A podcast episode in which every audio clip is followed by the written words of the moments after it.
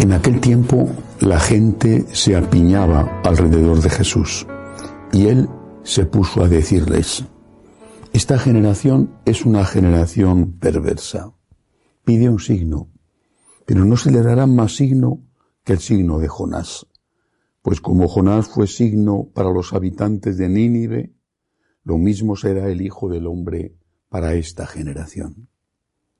La reina del sur se levantará en el juicio contra los hombres de esta generación y hará que los condenen, porque ella vino desde los confines de la tierra para escuchar la sabiduría de Salomón, y aquí hay uno que es más que Salomón. Los hombres de Nínive se alzarán en el juicio contra esta generación y harán que la condenen, porque ellos se convirtieron con la proclamación de Jonás, y aquí hay uno que es más que Jonás. Palabra del Señor. Gloria a ti, Señor Jesús. ¿Por qué aquella generación era perversa, según le acusa Jesús? La perversión consiste no solamente en maldad, podría haber dicho es una generación malvada, sino en la transformación de algo para ser usado con un fin contrario al que fue ideado, para el cual fue creado. Aquella generación, tendremos que pensar si también la nuestra, era perversa porque pedía un signo más, uno más, un milagro más, una prueba más. Aquellos milagros que el Señor hacía, tantos, no servían. Algunos incluso los volvían contra él, reprochándole que si los hacía era porque el demonio estaba con él. Esa era la perversión. Aquella gente no se fiaba de Cristo, a pesar de lo maravillosas de sus enseñanzas y a pesar de los actos extraordinarios que hacía. Y pedían una y otra y otra vez un nuevo signo, un nuevo milagro. Y nosotros somos una generación perversa cuando no estamos dispuestos a fiarnos de Jesús, a creer en Jesús.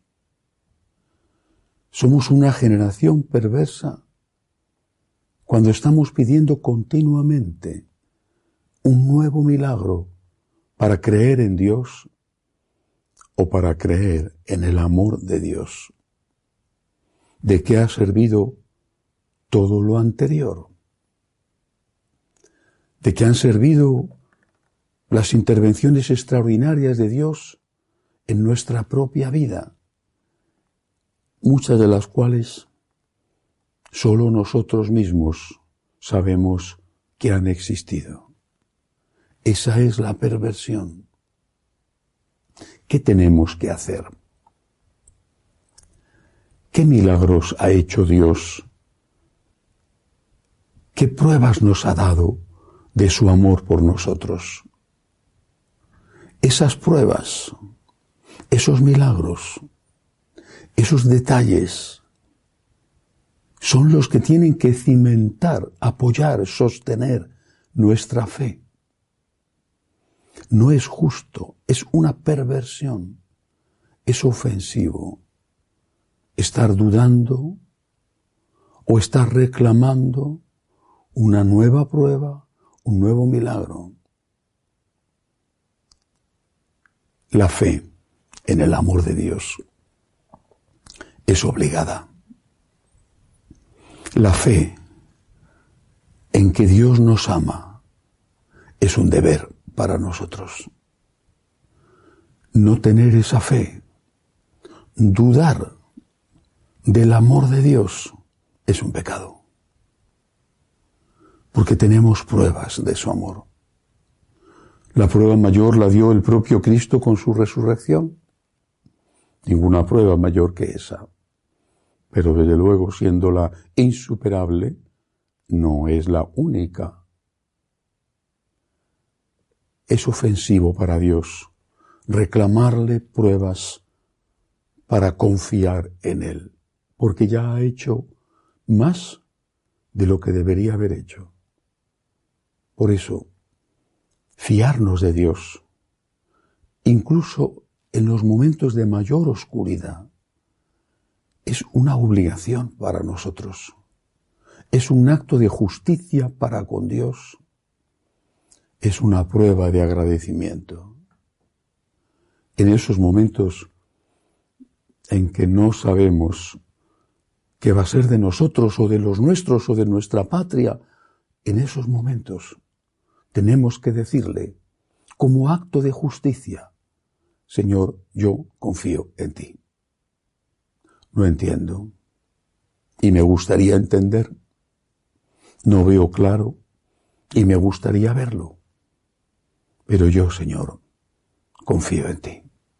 Y tú tienes derecho a que yo confíe en ti. Y tienes derecho a que me abandone en tus manos. Tienes derecho a que no dude de tu amor, sea cuales sean las circunstancias que me golpean. Démosle a Dios nuestra confianza, nuestra fe, porque Él se la ha ganado, no solo creándonos o muriendo en la cruz, sino resucitando por nosotros. Que así sea.